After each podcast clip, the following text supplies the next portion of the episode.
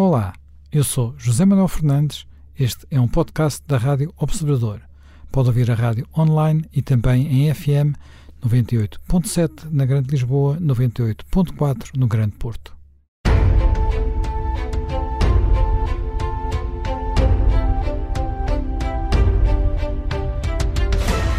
Bem-vindos de regresso a mais um Conversas à Quinta e hoje vamos recordar uma figura particularmente importante na história da cultura ocidental, também na história da literatura, uh, Dante, Dante Alighieri, uh, Dante que desapareceu faz agora 700 anos, uh, data da sua morte é 14 de setembro de 1321, portanto, fim da Idade Média, ainda estávamos na Idade Média, ainda, estava, ainda não tínhamos entrado no, no Renascimento. Dante uh, é uma figura com uma importância muito grande, cuja influência ao longo dos séculos uh, foi, foi, foi variando, foi sendo redescoberto mais do que uma vez, por assim dizer, e que não teve uma vida uh, fácil, porque além de escritor, poeta, também foi político, e quando se é político às vezes as coisas não correm bem. Uh, mas uh, para tentar recordar esta figura, nós vamos ter agora uma evocação importante em Lisboa, porque temos uma exposição na Gulbenkian e também uma publicação de uma nova tradução da sua principal obra, que é a Divina Comédia, além de, de, outros, de outros livros que vão, que vão sair. Uh, Dante tem uma, uma, uma, grande, uma grande influência na, na, na, poesia e na, naquilo que que vai a ser o humanismo ocidental. Uh, já me Nogueira Pinto, uh, este homem que é ainda um homem de idade média, podemos olhar para ele ainda como um homem de idade média ou é a nossa imagem da idade média que está errada? Acho que, enfim, Dante, como todos os, como todos os grandes criadores, como, como Shakespeare, como alguns dos, das figuras do, de alguns grandes autores da, da tragédia grega, eh, são figuras que, de certo modo, eh, são figuras de todo o tempo, quer dizer, eles têm, certo, eles inserem-se com certeza no seu tempo e no seu lugar, quer dizer, são, são, são também, digamos, um produto, enfim, ou determinados também pela sua circunstância, pela sua circunstância uh, histórico-política e, e, também cultural, digamos, e nesse aspecto Dante é, é um exemplo enfim, é daquela Itália fragmentada, não é? Itália fragmentada em micro. Microestados, não é? Micro, microestados. microestados, não é? Microestados, micro-repúblicas. Uh, portanto, que nesta época são dezenas. Ele é um homem, é? ele é um homem de Florença e, Florença. Ele é um homem de Florença. E Florença está envolvido uh, Florença, nas, guerras, nas guerras entre as várias nas famílias. Nas guerras das famílias, as famílias de Florença, aliás, isso está tudo muito historiado, quer pelo Maquiavel, quer pelo Guicciardini, qualquer um deles fez, digamos, essas histórias eh, no século XVI, qualquer um deles nas suas histórias, fizeram histórias exatamente dessas, dessas lutas internas de Florença entre os, normalmente eram famílias ricas, eram famílias burguesas, os, os Bardi, os Médicis, etc. E essas famílias lutavam entre si, e depois havia, e, e Dante é muito atingido na sua, enfim, na sua vida, na sua vida e na sua intervenção política por essa dicotomia. Havia nessa época sobreposto a estes conflitos, digamos, mais locais, estas rivalidades mais locais, havia, eh, digamos, um conflito maior que era entre o, o, os partidários da, da supremacia temporal do, do Papa e os partidários eh, do imperador, não é? Portanto, os partidários da supremacia temporal eram conhecidos por guelfos e os, e os partidários do, do, do, do, imperador por gibelinos. E Dante é um gibelino, não é?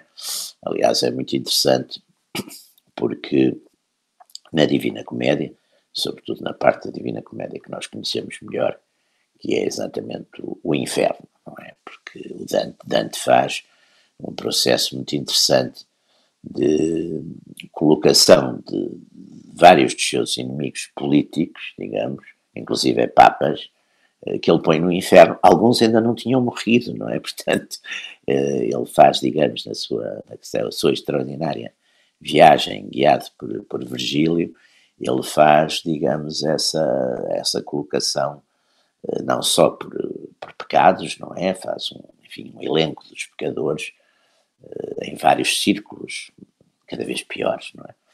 E cada vez piores, mas faz também essa colocação, um bocadinho à mercê também de algumas das suas, das suas preferências e, e ódios políticos, não é? Faz exatamente essa, essa repartição uh, dos seus, dos seus, de alguns dos seus inimigos no, no inferno, como ele depois porá outras figuras que ele gosta no céu no purgatório.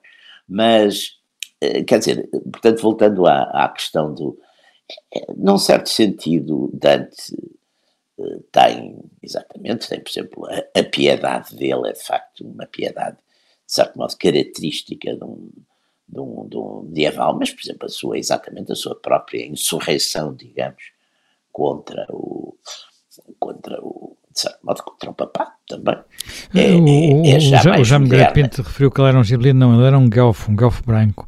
E era, ele era do, do, Sim, mas são essencialmente, essencialmente acaba por ser. Mas ele era, mas ele depois tem um, tem um texto, tem um texto sobre, tem um texto em que é um texto político um dos seus últimos, eh, um dos seus livros, uh, em que, eh, que é da monarquia, chamado da monarquia. Faz uma apologia é uma, da monarquia. É uma, e, não, mas é sobretudo um texto sobre uh, superioridade do poder secular sobre o poder religioso e portanto claro, é onde, recorda, onde recorda que uh, Jesus separou porque exatamente que isso é profundamente gibelino aliás é muito interessante por exemplo os fascistas claro toda a gente se quis sempre apropriar do do Dante, não é? Ainda agora vimos isso, os, os, Papas, por exemplo, têm uma linha, ainda agora o Papa, o, o Papa Francisco também fez, de facto, agora nos, nos 700 anos, eh, agora este ano fez várias intervenções em que exatamente chama eh, Dante, digamos, um dos melhores filhos da, da Igreja. Os francistas também se Mas ele, é profundamente, ele era, era, profundamente católico, sempre foi, não é? Claro que é, claro que é. Aliás, os, como, como muitos dos nossos reis, que exatamente como eram profundamente católicos, achavam que às vezes o Papa é que não era, o Papa é que estava a uhum. desviar-se. Mas há outra coisa que eu gostava de sublinhar, porque para mim é talvez a coisa mais interessante e importante. O Dante já, aliás, escreve em italiano e já tem a percepção de uma nação italiana, e é por isso que também os fascistas gostavam muito do, do Dante e o, e o Ressurgimento, porque Dante, como Maquiavel, têm já uma, uma profunda nostalgia e sofrem muito de ver exatamente a Itália fragmentada e dividida, quer dizer, Maquiavel, claro que isso depois vê-se muito claramente, Maquiavel é, é, é, claríssimo, até porque escreve mais diretamente sobre coisas políticas, mas, mas em Dante já se vê exatamente esse, essa ideia de, de uma Itália, de uma nação itálica, enfim, a Itália, aliás como a Alemanha, são os casos de exceção na Europa em que a nação apareceu antes do Estado, não é? A nação fragmentada entre vários, ou micro-estados ou maiores. Mas isso é um ponto que eu, que eu acho que também é, de certo modo, um ponto que transcende já a Idade Média, essa ideia Bem, do, do nós, Estado nós, nós, inclusive, ainda hoje poderemos discutir se aquilo que é hoje o Estado italiano corresponde à nação italiana, mas isso é uhum. outro, é outro tema interessante. Uh, gama. Uh, ainda precisamente sobre este tema, uh, Dante de facto inventa de alguma forma uh, a língua italiana, mas ele fala a partir do toscano, do dialeto toscano, uh, porque ele defende algo que para a época era verdadeiramente revolucionário. Ele, não, ele escreve livros em latim, mas a sua grande obra, que é a Divina Comédia, que aliás começou por se chamar apenas a Comédia, é escrita no dialeto da sua cidade, portanto, que era Florença. Sim, sim. Ele uh, utilizava bem o modo florentino do toscano e depois projeta bem o toscano como a língua de Itália. A Itália tem, à época, várias línguas e, e dialetos. E a bem dizer, a, a grande unificação linguística da Itália vem a ser feita no, no século XIX, com os cores de verde e, com o ressurgimento. Sim, o próprio, aliás, o próprio, o próprio... Vítor Emanuel e o seu grande eh, primeiro-ministro Cavour não falavam italiano, falavam francês. Sim, no congresso, no congresso de unificação, de, num dos congressos de unificação da Itália, em, eh, que foi, foi tido em Turim, foi, foi falado em italiano. em italiano, em francês, quero dizer. Sim, sim porque era é, a, é uma, língua franca para aquelas, aqueles dialetos não falavam entre si, não é? Dizer. É uma afirmação lenta e é algo que tem muita importância depois na, na unificação do, do país. E, e, neste período em que Dante vive, há de facto essa pulverização eh, política das cidades, eh, com gestões mais ou menos republicanas, mais ou menos aristocráticas. Depois há eh, a questão do papado na sua dimensão espiritual e na sua dimensão temporal e das influências, digamos, das potências da época sobre o território italiano, porque há uma pressão nitidamente a norte do Sacro Império Romano-Germânico para descer e absorver a, que é o território italiano e absorver o papado. E depois há uma resistência centro e sul da Itália, uh, feita pelo próprio papado, uh, feita pelas dinastias de Aragão e, e, e também isso apoiado pela França, que, que não via muito bem também essa unificação toda a ser feita pelo Sacro Império. E depois há as divisões internas, doutrinárias, no próprio papado, porque os papas, além de se uh, orientarem de forma diversa face a essa questão, uh, têm, em alguns casos, proveniências uh, doutrinárias e teológicas diferentes e até alguns deles vão mudando de campo ao longo da evolução dos acontecimentos. Portanto, a situação é uma situação altamente instável. A ideia que nós temos que a Idade Média foi uma idade uniforme e de treva absoluta é totalmente desmentida pelos factos, porque era um período, sobretudo esta alta uh, Idade Média, de, de uh, imensa uh, vida, imensa turbulência, imensa dinâmica. E daí a proliferação de todos estes autores eh, no campo cristão e no campo católico, porque também aqui, com todas estas discussões e com a questão do Sacro Império, eh, vai estar o, o germen da própria reforma. Há aqui muitas agendas que se concentram neste momento e Dante é um concentrado absoluto de todas essas de todas essas tensões. Ele seria uh, um político interveniente, seria um homem muito culto, teria uma cultura uh, não só teológica, como também filosófica, seria um grande poeta, porque ele vai também fixar uh, um doce estilo novo, uma modalidade, o terceiro dantesco, que é criadora em relação à própria forma de fazer poesia. Ele é um homem da literatura, é um homem da política, não é propriamente um teólogo da escolástica, embora revele um enorme conhecimento do que eram os grandes autores teológicos e filosóficos da época, e até talvez da Verroes também, portanto há também uma ponte de conhecimento para o mundo islâmico, que é um conhecimento grande da antiguidade, como é como é óbvio, mas não se pode considerar em, eh, em absoluto Dante uh, um renascentista. Uh, Aliás, os renascentistas, modelo... os renascentistas no, numa fase inicial, os renascentistas não o adotaram, não é? Ele não é adotado pelos renascentistas. Sim, sim. Ele é um herético de heréticos, porque ele também ah. não é bem adotado pelo campo católico, na medida em que as coisas que ele escreve eh, são uhum. algo heterodoxas. Eh, papas no inferno de cabeça para baixo, Exatamente. Eh, tudo isso é também heterodoxo. Há uma preocupação interessante da Igreja, eu penso católica, eu penso que isso tem a ver com o debate interno de Itália, que é dizer Dante é nosso.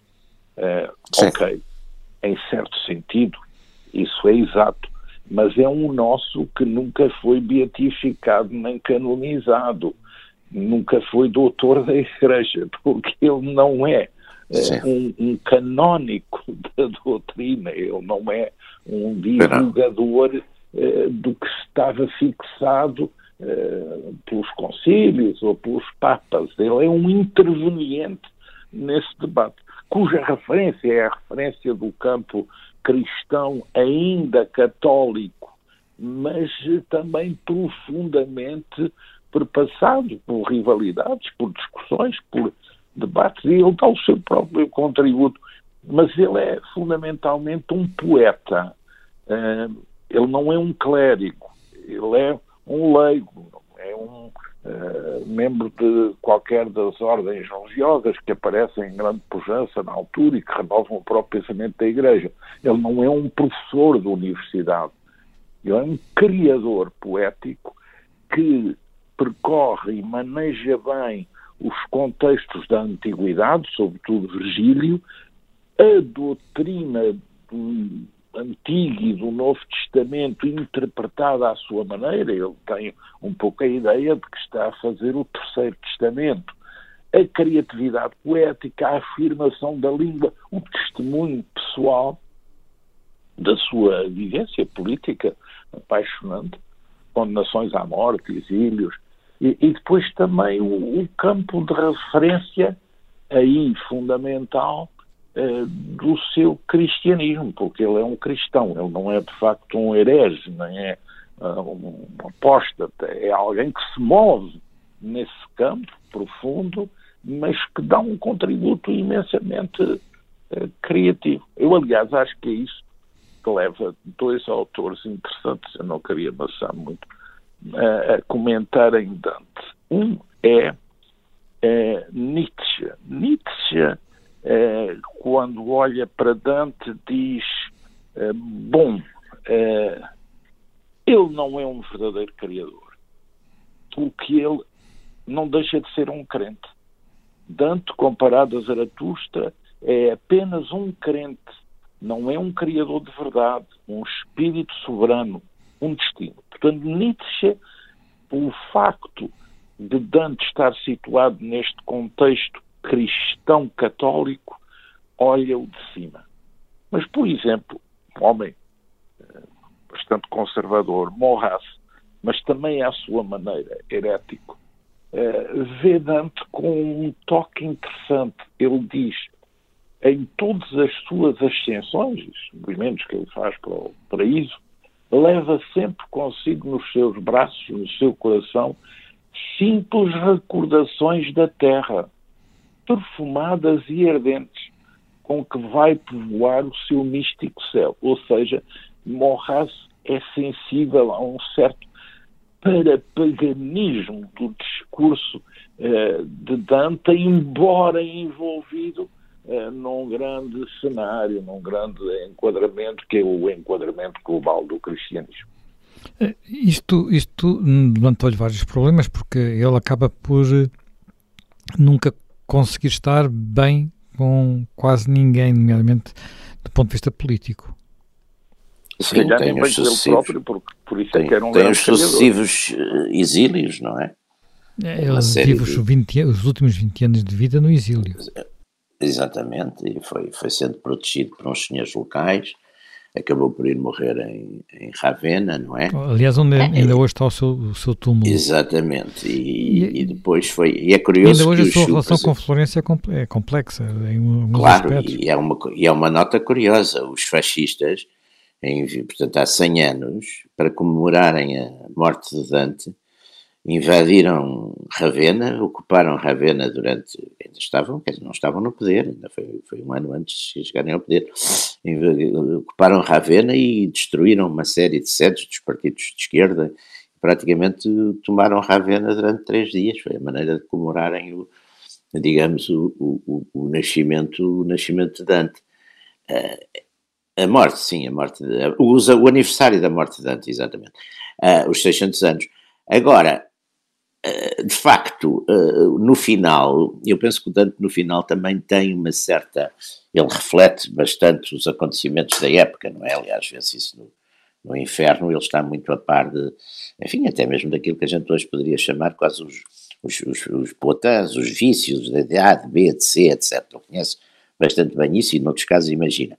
Mas, mas ele no final também está muito, eh, enfim, dominado por aquela ideia que alegrou muito todos os gibelinos e que ele na monarquia levantava uh, esse ponto, que é a invasão de Itália pelo, pelo imperador, por Henrique VII, e que no fundo o, o sonho dantesco no fundo era a ideia de a humanidade ser toda reunida eh, sobre um império, não é? Sobre um império que de certo modo seria uma espécie de renascimento do Império Romano e que seria, digamos, um, um, um império outro, harmonioso. Um império Mas e, vamos, que... vamos retomar essa ideia na, na, segunda parte do, do programa, porque terminamos uh, o tempo de, desta primeira parte, regressamos dentro de alguns minutos. retomamos aqui o Conversas à Quinta, já me Pinto estava precisamente a desenvolver a ideia de que Dante tinha o sonho de, de um grande império, da reconstrução de um grande império. É, esse sonho do império é evidente que é, um, é muito interessante, porque é uma espécie de sonho recorrente, não é? Que vem já, enfim, vem da própria, vem da própria narrativa bíblica, não é? Dos, dos, dos os sonhos do Nabucodonosor, não é? A primeira uh, grande ideia de, de, desses vários e sucessivos impérios, não é? Com aquele gigante que, que aparece com os, e que Daniel interpreta para o, enfim, para, para Nabucodonosor, não é? E com isso ganha um certo favor junto do, junto do, do, do, do rei, do rei babilónico, é? E, e, portanto, essa linha dos impérios, não é? Portanto, o império uh, caldeu, assírio-caldeu, macedónio, depois o romano, e, e, e, há uma nostalgia do império na Idade Média, talvez porque, talvez porque, de facto, na Idade Média, a Europa está, por um lado, unificada, digamos, numa certa crença, na crença do cristianismo, não é? Sobretudo antes da Reforma, embora que também numa dado momento há aquelas divisões entre os papas de Avignon e Roma, etc. Mas há de facto essa ideia, de, e, e, e, e, portanto, eh, esses, e é o caso de Dante, é uma ideia harmoniosa porque, no fundo, toda aquela atomização, toda aquela fragmentação, uh, por um lado, há, isso em Dante não é, não é uma preocupação muito grande, mas por um lado a ideia de que o Islão é um perigo, melhor ou pior está unido, e os cristãos estão, estão repartidos e divididos e fragmentados. Uh, por outro lado, é a ideia de facto de criação de qualquer coisa que seja na Terra uma reprodução exatamente do, do, do, do mundo celeste, do império, do império de Deus, não é? E, e, e em Dante, claramente, através, não por uma teocracia papal, mas através exatamente de um império eh, unificado por um imperador que, neste caso, de certo modo, era o imperador romano-germânico, não é? Que, que, que, era, no fundo, a ideia do. que é uma ideia que depois, lá está, o Carlos V tenta uh, refazer, que depois, curiosamente, é feita pelo, pelo Napoleão, num, digamos, numas, nos antípodas ideológicos, é que depois acabamos por ver outras tentativas, no fundo, a própria tentativa hitleriana, depois a própria tentativa comunista, não é? A própria ideia atual uh, de, um império democrático no pós-Guerra Fria, dos, um bocadinho do, dos americanos, dos neoconservadores, portanto, essas ideias vão se sucedendo. E é curioso que, enfim, Dante, no, no, no, no período medieval, de facto, uh, é um dos formuladores de, um, de, um, de uma. Já, já Maquiavel, por exemplo, é completamente um partidário dos Estados Nacionais, não, não tem nada, não, não quer nada a ver com os impérios e considera exatamente os impérios inimigos da, da, da, da enfim, do, do, do, inimigos do, Estado Nacional, que para ele é de facto um Estado italiano a fazer, que não, que não é feito, não é, só é feito mais tarde. Eh, já me, já me gama, regressando um pouco à questão da, de, ao papel, à influência que ele vem ter ao longo ao longo da sua vida, ao longo de, dos anos, uh, ele de facto não é imediatamente adotado na, na, na, Renascença, portanto, porque talvez porque eh, em boa parte da Renascença teve muito do seu coração na, também em Florença, ele acabou por ser um, um exilado da Florença, mas uh, logo a seguir ele é muito ele é adotado um pouco em todo lado, mas curiosamente em Portugal chega tarde, chega só no final do século XIX. Bom, ele era conhecido em, em Portugal, mas em Portugal era maior a influência de Petrarca, porque a poesia de Petrarca, porventura, mais numa tonalidade lírica, sintoniza mais facilmente com aquilo que é a evolução da literatura à época em Portugal.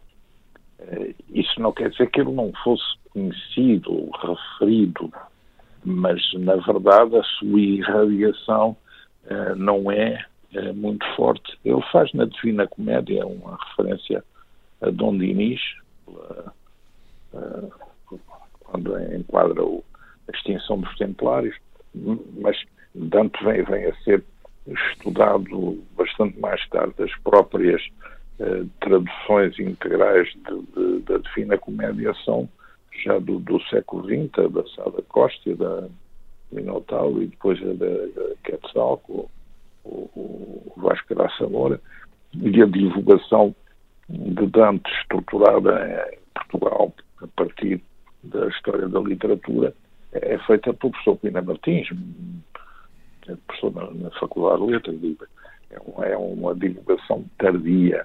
O, o lirismo, uh, as cantigas amigo, a literatura provençal, Petrarca, mais influentes. Isso não quer dizer que não houvesse estudos e referências uh, eruditas. Talvez a problemática da Divina Comédia fosse uma problemática demasiado pesada uh, para o que era a produção literária portuguesa nessas, nessas ocasiões. Mas, voltando um pouco atrás, uh, este livro da, da monarquia, uh, escrito em, em latim, é uma grande teorização do que pode ser um império cristão, porque se nós virmos o cristianismo é uma religião nascida no Oriente, penetra por dentro o Império Romano, converte parte e com resistência dos chamados romanos, mas depois o seu grande campo de implantação são os bárbaros que cercavam o Império Romano e que eles próprios queriam destruir a Roma. E o cristianismo é, digamos, o que faz esse caldo de, de culturas. E, e, também o próprio cristianismo se tenta reformatar da sua versão inicial mais evangélica para uma formulação que vem a ser muito fixada pelas grandes ordens e pelas universidades e pela escolástica, pelos grandes teólogos, tomismo, o agostinianismo eh, e, todo, toda essa panóplia de, de, discussão e de fixação de um corpo de doutrina cristã que até aí não existia como tal.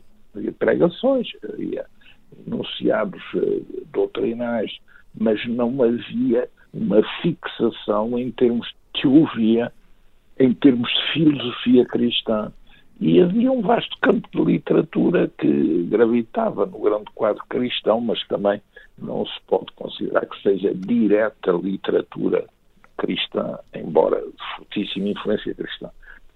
Do ponto de vista político, há também a necessidade de regular tudo isto. E a primeira ideia é de que eh, pois bem, nós viemos para substituir o Império Romano, temos que reconstituir um Império Cristão. Então é a ideia do Sacro Império Romano-Germânico. Só que o Sacro Império Romano-Germânico é muito gerido a norte e deixa um pouco de fora eh, o sul, designadamente a própria Itália, designadamente Roma, eh, designadamente o próprio papado que vai ter relações difíceis com o imperador do Sacro Império quando não é quando não é, deixa ser inteiramente instrumento do Sacro Império. E, por outro lado, o Sacro Império também vê com relutância um Papa possa ser a emanação de uma influência italiana ou francesa eh, e que pretenda, por via do papado e do poder espiritual, orientar diretamente o poder temporal. Esta questão não está resolvida no tempo de Dante.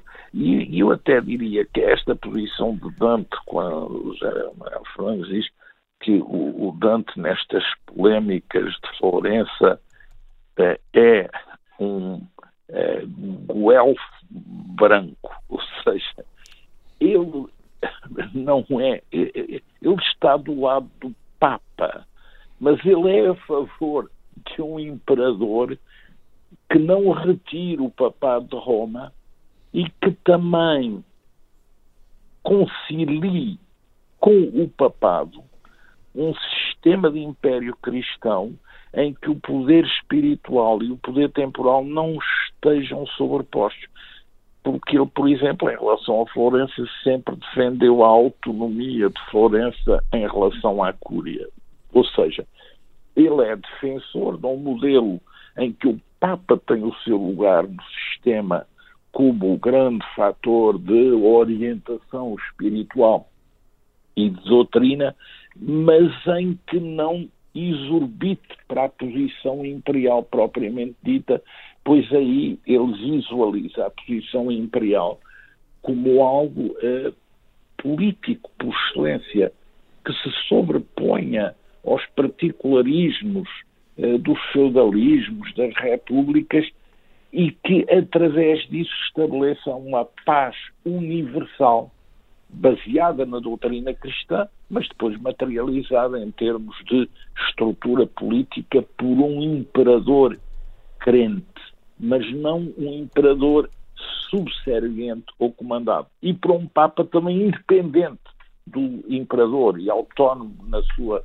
formulação doutrinal. Portanto, acho que é uma posição eh, muitíssimo interessante. Ele, eh, ele não pretende fazer a Constituição de Florença, ele pretende ver e olhar mais longe e definir um modelo de estruturação de poderes para os pequenos poderes europeus e as várias ambições sobre o Império, e, por outro lado, também fixar uma linha de fronteira de separação e cooperação entre o poder espiritual e o poder temporal. É um livro de filosofia política muitíssimo interessante e muito desafiante. Não era apenas um poeta, era também sim, um Sim, sem dúvida. Ele, ele, ele, internacional.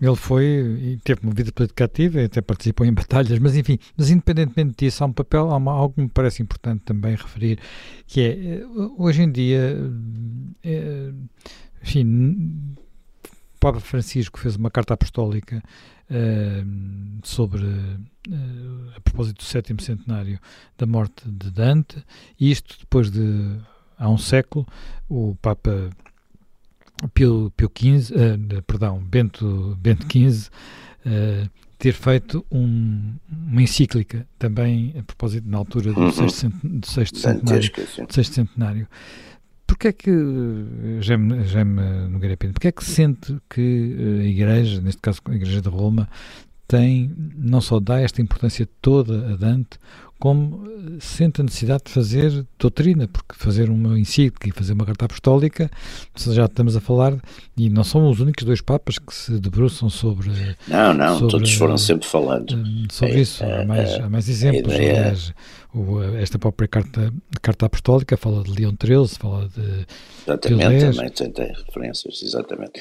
Não, a ideia do, a tal ideia Dante é nosso, é evidente que as forças, neste caso estamos a falar de um, uma grande força espiritual, não, não, é bem uma força política, mas que atua também no mundo, e portanto a ideia de ir buscar ou de, ou de e, e, sem violar de maneira nenhuma, porque uh, há, uma, há, uma, há muita heterodoxia em Dante, há muita heterodoxia em Dante, aliás, como já me há pouco referia, enfiar papas no inferno, quer dizer, papas que ainda estavam, quer dizer, é de facto uma grande heterodoxia, não é? Enfim, eu acho que apesar de tudo, melhor ou pior, os, os que estamos dentro da, da, da Igreja Católica, o Papa é, é chefe, nesse sentido, em tudo o que disser de, de matéria de fé e costumes é, é enfim, é infalível, não é? Portanto, se não estivermos contentes com isso, uh, só nos resta sair.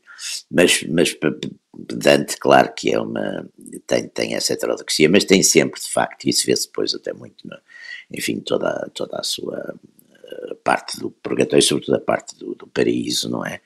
E da figura da Beatriz no paraíso e tudo isso, todos. Há, há, há, há uma profundíssima fé há uma profundíssima fé em Dante, que, que convive exatamente com aspectos eh, que não são muitas vezes aspectos, eh, e não é só nos aspectos políticos, eu, por exemplo, estou-me a lembrar de um, é uma discussão muito forte à volta do, do, do canto, do, do, penso que é o canto quinto, onde se fala dos luxuriosos, e onde ele começa com aquela famosa invocação dos, dos, do Paolo e Francesca de Rimini, portanto, que é um par adúltero, e que de certo modo ele trata com alguma benevolência. Quer dizer, aliás, é curioso que no, no, na recepção, por exemplo, em Portugal, do, no século XIX de, de, de Dante, houve uma certa popularidade uh, dessa, dessa passagem. O, o São Estonha foi João de Deus que, que, que traduziu, Alberto Pimentel também à volta disso.